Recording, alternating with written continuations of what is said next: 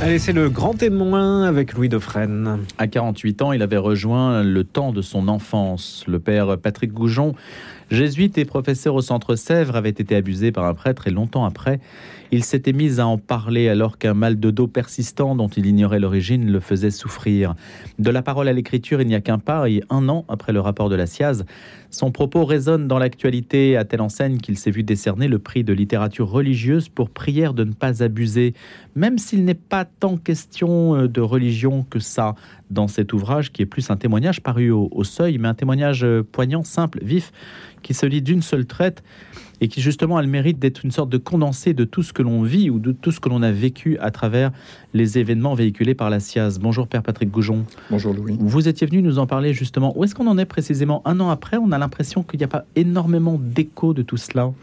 C'est vrai qu'on est entré sans doute dans un moment euh, plus silencieux, qui est le moment du travail. J'espère qu'il n'est pas le moment de l'oubli. C'est-à-dire qu'il a fallu mettre en place les mesures décidées par les évêques et par euh, la, les congrégations religieuses. D'ailleurs, vous faites la distinction entre oubli et déni. Oui, exactement. Très important. Tout, On y reviendra dans un instant. Et donc, euh, voilà, un certain nombre de, de, de, décisions ont été prises après ce grand moment de Lourdes, je pense, dont, dont chacun se souvient. Et on peut avoir le sentiment, euh, alors je pense qu'effectivement ce que vous dites, c'est parce qu'on est aussi dans une situation mêlée. Il euh, y, y, a aussi beaucoup de personnes, et on peut comprendre, qui ont envie de passer autre chose, euh, qu'on qu ne reste pas sur, sur, sur, cet effroi qui, qui nous a saisis à, à l'écoute du rapport de, de la SIAZ. Mais est-ce que l'Église indemnise mollement? L'Église euh, a mis en place euh, deux commissions. Alors ça peut paraître euh, tout ça bien compliqué. Il y a une commission qui est en charge des agressions qui ont été commises par des religieux et des religieuses, une commission qui est en charge des indemnisations euh, commises par euh, l'Église diocésaine. Ces deux commissions travaillent beaucoup. C'est vrai qu'on peut être surpris euh, d'abord du, chiffre pour, pour la, la, commission euh, pour le clergé diocésain. Elle a été saisie de 1000 cas à peu près. Actuellement, il y a 40 indemnisations qui ont été euh, accordées.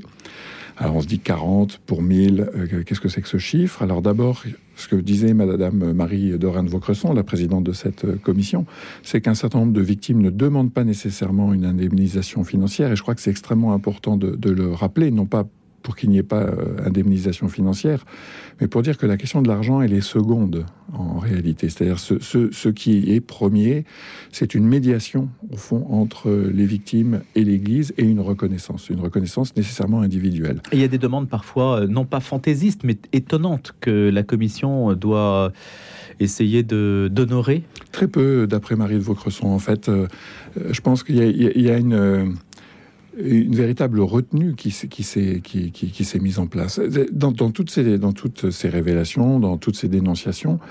Euh, contrairement à ce qu'on a pu craindre, et, mmh. euh, il, il, y a peu de, de, faux, de fausses dénonciations. Non, non, mais je disais demande dans le sens où des demandes de réparation symboliques qui peuvent prendre des aspects inattendus. Ça peut être un tableau, ça peut être, oui, vous voyez, des choses comme ça. Bien sûr, mais parce que, euh, et, et c'est ça la force euh, de, de, ces commissions hein, qui, qui, qui s'apparentent. Ce n'est pas encore des, des, commissions de justice euh, réparatrice ou transformative, comme on dit au, au Canada, mais euh, elles sont, euh, comment dire, appuyées sur les demandes singulières de chaque victime. Donc, euh, alors, ce qui est très intéressant, comme le signalait aussi Madame de Vaucresson, c'est que certaines victimes, par exemple, euh, décident que l'argent qui leur est accordé euh, sera, elles vont l'attribuer à des associations de prise en charge de victimes ou d'enfance maltraitées. D'autres, c'est pour elles parce qu'il y a un coût des, des, des, frais de soins, des frais de santé absolument exorbitants. Alors, ce n'est pas votre spécialité à Papaté Goujon, mais je vous pose forcément la question.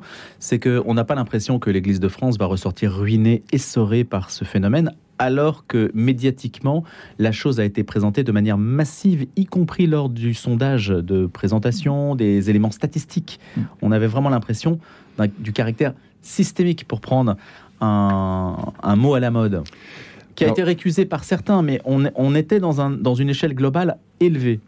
C'est-à-dire que je pense qu'on a, y a, y a, on a confondu plusieurs choses.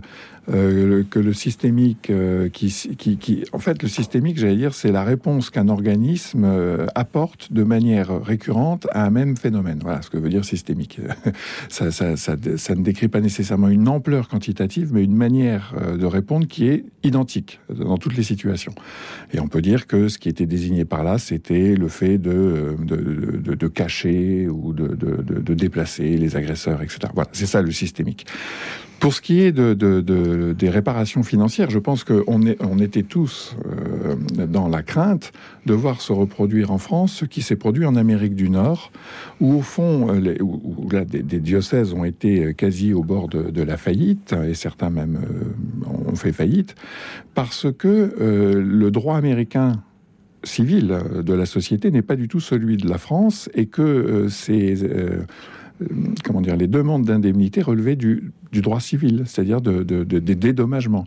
Ce qui est mis en place ici ne relève pas de la justice, hein, ce n'est pas la justice de l'État français avec les, commissions qui sont mises en place, mais d'une un, décision de l'Église de France, ce qui n'est pas rien, euh, d'entrer vers des réparations qui inclut une indemnisation financière. Euh, ont été discutés les montants. Il y a des associations de victimes qui euh, contestent euh, les, les, les, montants qui ont été attribués et il est légitime qu'il y ait de la contestation, mais on n'entre pas du tout dans de la réparation civile au sens d'un assureur, vous voyez. C'est ça, c'est transactionnel en fait entre, les, voilà. entre les deux parties. Voilà, exactement.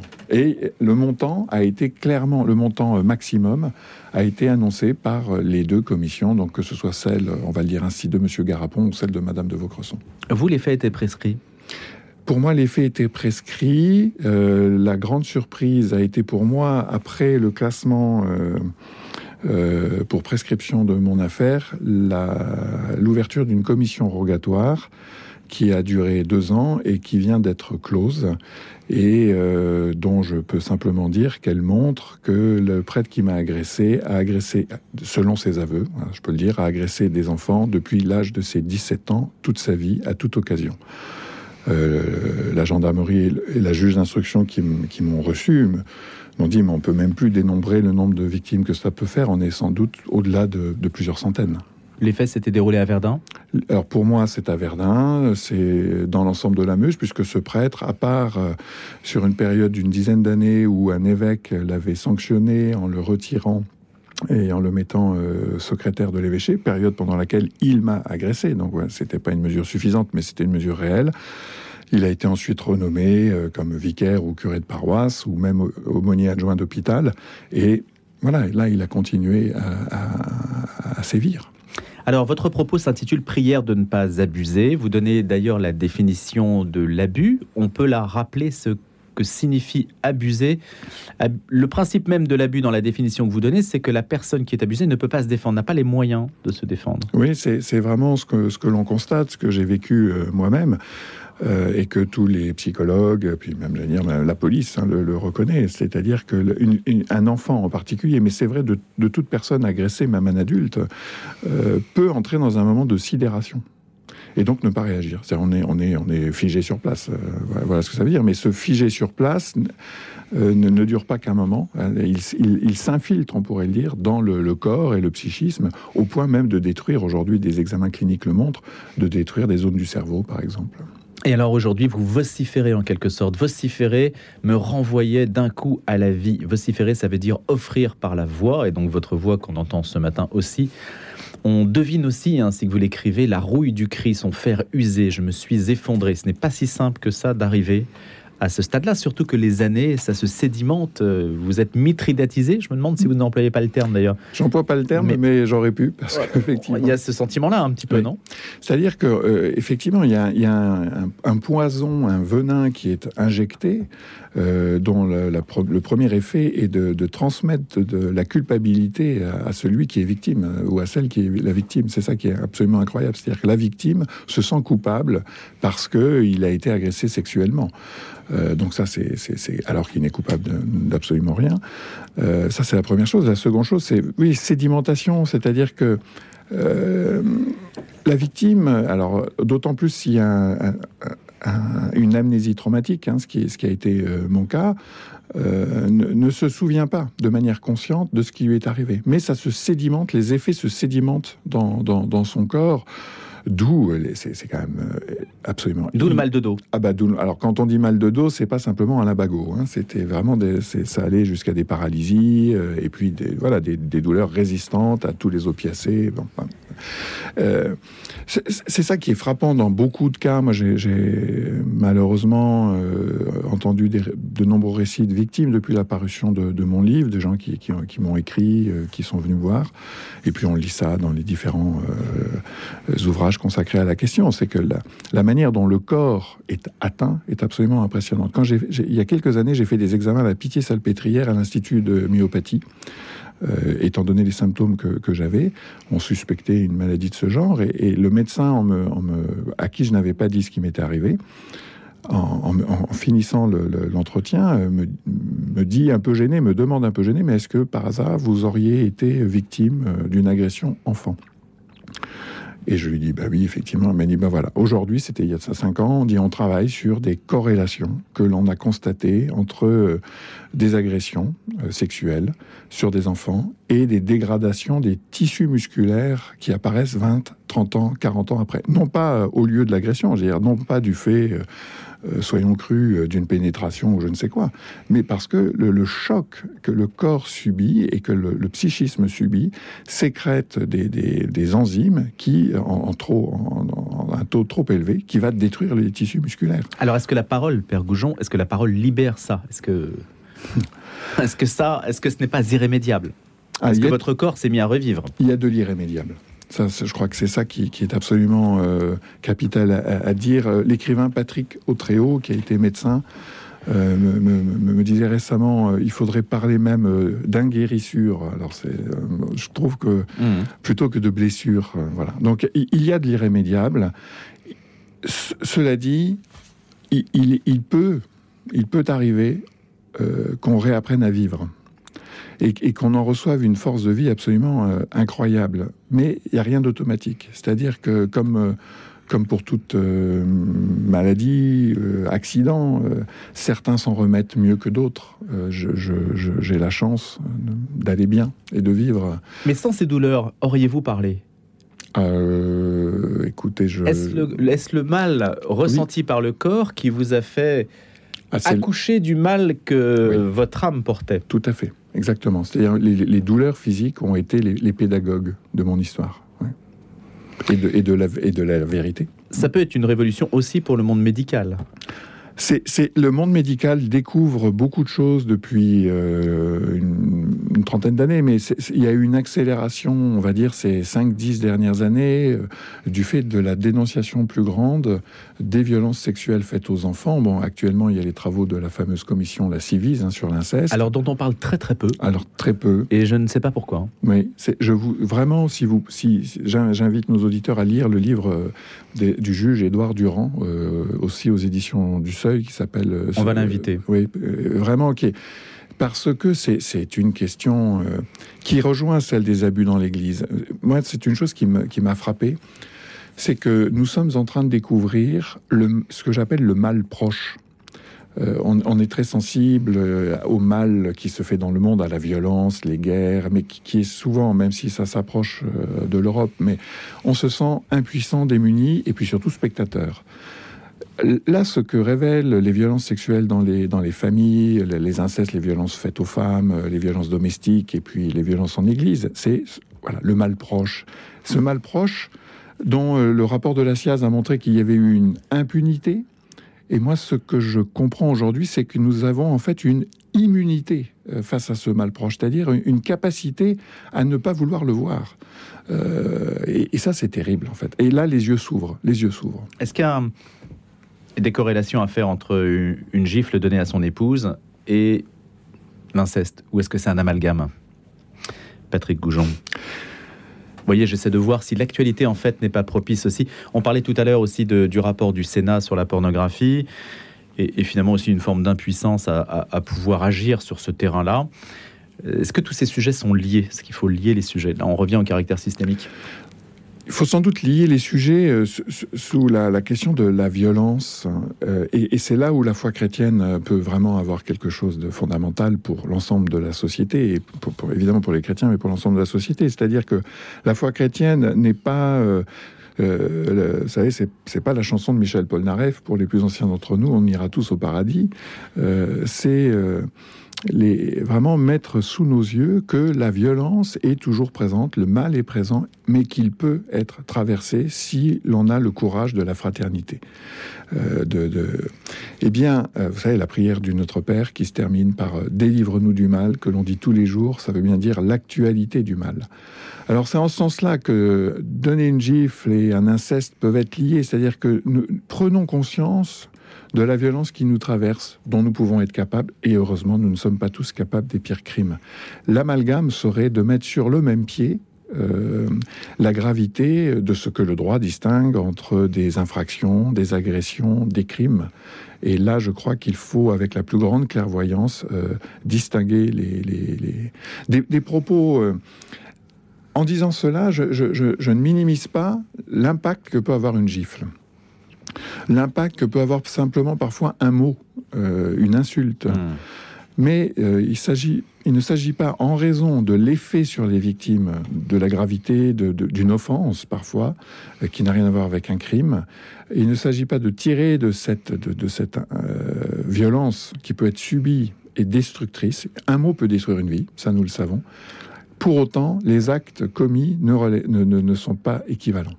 Ce qui est notable dans les propos que vous tenez dans Prière de ne pas abuser aussi, mais peut-être allez-vous corriger, c'est qu'on a le sentiment quand même que vous êtes seul face à ce qui vous est arrivé, c'est-à-dire vous ne parlez pas de l'institution, même si c'est vrai qu'on peut évidemment s'interroger pourquoi êtes-vous devenu prêtre alors que vous aviez été abusé par un prêtre, et on n'a pas le sentiment que vous êtes aidé par votre entourage dans le chemin que vous faites. À un moment, vous entendez une parole, c'est à Rome, une prière qui vous dit en fait que euh, voilà, faut y aller. Je ne sais plus quelle est exactement la parole que vous entendez à ce moment-là et qui vous encourage. Dans, dans, cette, euh, dans ce travail que vous encouragez de parler pour traverser, surmonter le mal, etc., comment faire pour que l'entourage, justement pour que ce mal proche puisse être, euh, puisse être dit, puisse être nommé, et qu'on puisse être aidé dans ce travail? J'espère que c'est une situation qui a changé, parce qu'effectivement, moi, la mémoire de, de traumatique me revient euh, de, des agressions subies pendant plusieurs années. Hein. Euh, il y a maintenant, euh, en 2016, on est en plein milieu de l'affaire Barbara Prénat. dans l'Église, c'est assez compliqué d'évoquer le fait que j'ai pu être agressé par un prêtre, puisque les conversations que j'entends autour de moi, c'est mais qu'est-ce que c'est que toutes ces victimes qui se réveillent 40 ans plus tard Ce sont des francs-maçons qui en veulent à l'Église c'est pas un climat propice pour, euh, pour partager ces, souvenirs. D'autant que les premiers jésuites, voilà, je le dis bien simplement, à qui j'en ai parlé, m'ont dit écoute, tu vas pas remuer toute cette merde. Alors, je pense que c'est cela qui a changé. C'est-à-dire que moi, je vois un grand nombre de mes confrères, que ce soit des jésuites ou d'autres prêtres, l'oreille s'est quand même ouverte en partie à ces questions-là. Je dis bien en partie parce que... vous auriez composé un numéro de téléphone s'il y avait eu un numéro de téléphone dédié. Est-ce qu'aujourd'hui les structures mises en place, vu votre histoire, auraient répondu aux besoins qui étaient le vôtre? Ce qui est certain, c'est que euh, il a fallu que je me, je me, plonge euh, dans le code pénal euh, tout seul pour savoir quoi faire. Euh, et que heureusement qu'il y avait euh, qu'il y avait Internet effectivement. Euh, il se trouve que j'avais les coordonnées de l'évêque de Verdun, donc je lui ai écrit. Et ça a été difficile? Et d'écrire à l'évêque, oui, oui, oui, ça, ça a été vraiment, c'était, c'est-à-dire prendre la parole, c'est, ça a été le pas le plus redoutable de, la première fois, c'est le pas le plus redoutable. le procureur plus facile. Ah bah oui, parce que d'abord euh, l'évêque, quand il m'a reçu, m'a dit je suis allé voir le procureur, j'ai fait un signalement, donc je me suis senti complètement euh, autorisé. Euh, et puis je me suis dit bah oui, effectivement, c'est à moi de le faire. Je, pense qu'effectivement, les moyens mis en œuvre aident, mais, mais ça reste ça reste difficile pour une victime de prendre la parole. Moi, j'ai reçu des, personnes qui m'ont dit, je vous en parle à vous, mais pour l'instant, je suis incapable euh, d'écrire à un supérieur religieux ou à un évêque et encore plus de porter plainte. Euh, ce, temps des victimes, et peut-être c'est peut-être ça qui rend très compliqué euh, leur présence en Église aujourd'hui, c'est que malheureusement, les, victimes étant détruites comme elles le sont, derrière parfois des façades de gens qui vont très bien. Vous m'aurez reçu il y a cinq ans, euh, vous, quoi, personne n'aurait su et deviné, moi le premier, que j'avais été victime d'agression sexuelle. Donc, Alors justement, déni, donnez la définition du déni, Père Patrick Gaujon, et de l'oubli. Mais le, le L'oubli, on va dire, il peut, il peut être de, nature volontaire, encore qu'on on passe son temps à oublier des, Mais on va oublier des affaires qui sont conscientes. Euh, le déni, c'est une protection euh, psychique euh, qui fait que le cerveau va occulter ce qui vous est arrivé pour vous protéger. Et, et, donc, moi, j'ai entendu pendant des années, j'ai suivi des formations sur la protection en Église contre les violences sexuelles. jamais ça m'a évoqué ma propre agression. Pourquoi? Parce que pourquoi passe-t-on à côté? On passe à côté parce que le choc de se reconnaître victime est trop important. C'est-à-dire que moi, ce que j'ai compris, c'est que si les souvenirs me sont revenus 30 euh, ans après, plus de 30 ans plus tard, c'est que à ce moment-là, j'étais capable de porter cette histoire. Euh, douloureusement, mais j'étais capable de porter cette histoire.